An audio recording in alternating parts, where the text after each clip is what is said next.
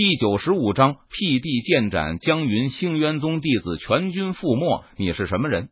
江云看到突然出现的陈宇，他脸色顿时一沉，不由得出声呵斥道：“眼看李青衣和南宫武两人就要被江云给杀死时，却突然冒出一个人来，打断了他的攻击。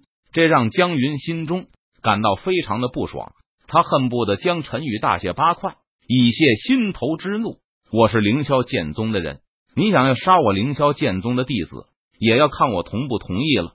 陈宇脸色淡然，眼眸平静，他看着江云，淡淡的说道：“陈宇从七彩水晶里看到李青衣和南宫武两人遇到了生死危险，于是陈宇直接动用七彩水晶的权限，将自己瞬间挪移到灵草原。哼，天堂有路你不走，地狱无门你偏闯。”既然你想要找死，那我就成全你，小子，你给我去死吧！江云闻言，他脸色一沉，发出一声冷哼，语气森然道：“太阳神拳！”江云低喝一声，施展出压下底的绝技，道：“轰！”只见江云双拳轮动，好似两颗太阳升起，刺眼的光芒照耀天地之间，令在场的武者们都不由得闭上了眼睛。太阳神拳施展时，会照射出刺眼的光芒，使得敌人的眼睛暂时失去视物的能力，然后趁着这个机会，便可以给予敌人凌厉的打击。砰！然而就在下一秒钟，一道沉闷的声音响起，只见江云的拳头被陈宇探出的右掌紧紧的握在了手中，使之丝毫寸进不得。这这不可能！你怎么可能挡得住我的拳头？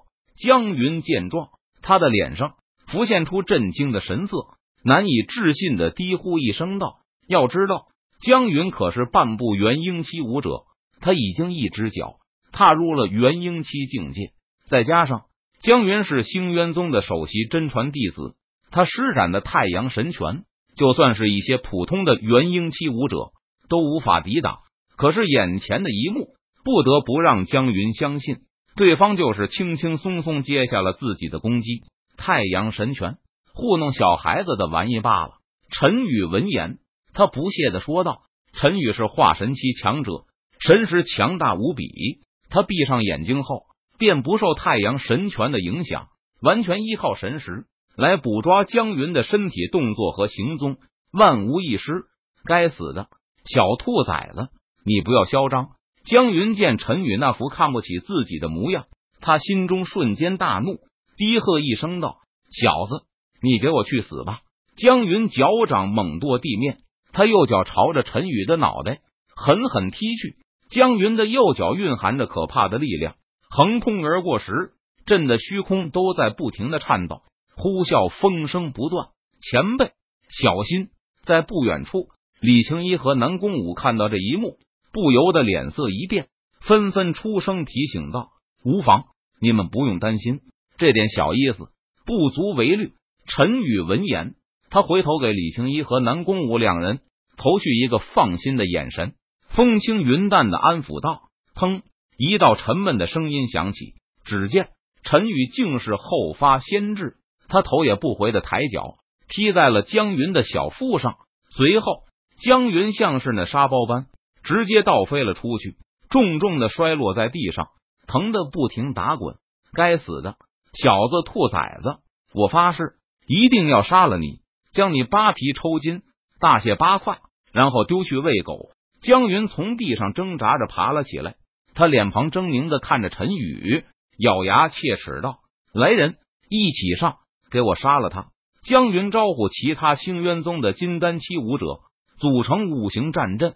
再次杀向陈宇，五行轮回拳，给我死！江云五名星渊宗武者全力出击，可怕的拳意朝着陈宇身上笼罩而去。五行轮回拳，金木水火土，生生不息，生生相克。五种不同颜色的光团，仿佛像是五轮小太阳般冉冉升起，其中蕴含着可怕的力量，携带着无与伦比的气息。轰隆隆，天地巨震，如同一颗颗小太阳般的拳头，仿佛星辰般重若万钧，以泰山压顶之势，朝着陈宇的身上碾压而下。眼看陈宇的身体就要被五颗太阳所淹没时，陈宇的身体终于动了。仙武剑诀第二式辟地，陈宇祭出斩仙剑，施展仙武剑诀。唰！只见陈宇右手紧握着斩仙剑，朝着镇压而来的五颗太阳轻轻一挥，撕拉一道可怕的剑气，蕴含着恐怖的力量，携带着无与伦比的锋芒，呼啸而出，好似开天辟地一般，横空而过，仿佛撕裂天地。剑气迎风而长。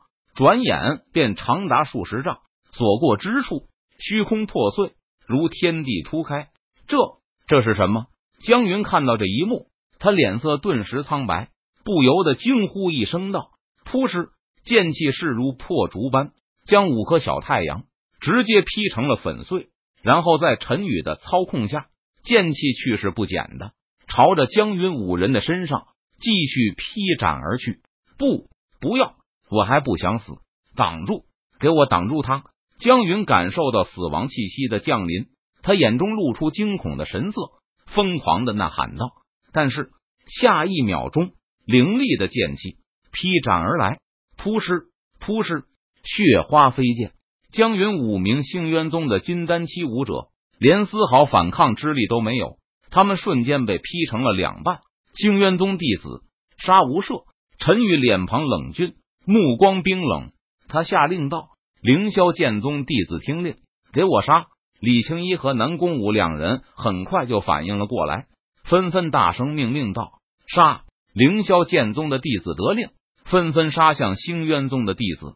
江云已死，星渊宗的所有金丹期武者全灭，这让星渊宗的士气瞬间跌落谷底。他们如同惊弓之鸟般四散而逃，再无战意。而凌霄剑宗弟子在这一刻士气正盛，他们身上气势如虹，战意滔天，杀的星渊宗弟子落荒而逃，片甲不留。很快，星渊宗弟子全部被剿灭，几乎没有人生还。我已经掌控了阔苍秘境，你们两个召集凌霄剑宗弟子，原地待命。我待会便将阔苍秘境的人全部转移出去，从此往后，阔苍秘境。就是凌霄剑宗独享的秘境了。陈宇的声音在李青衣和南宫武两人的脑海中响起。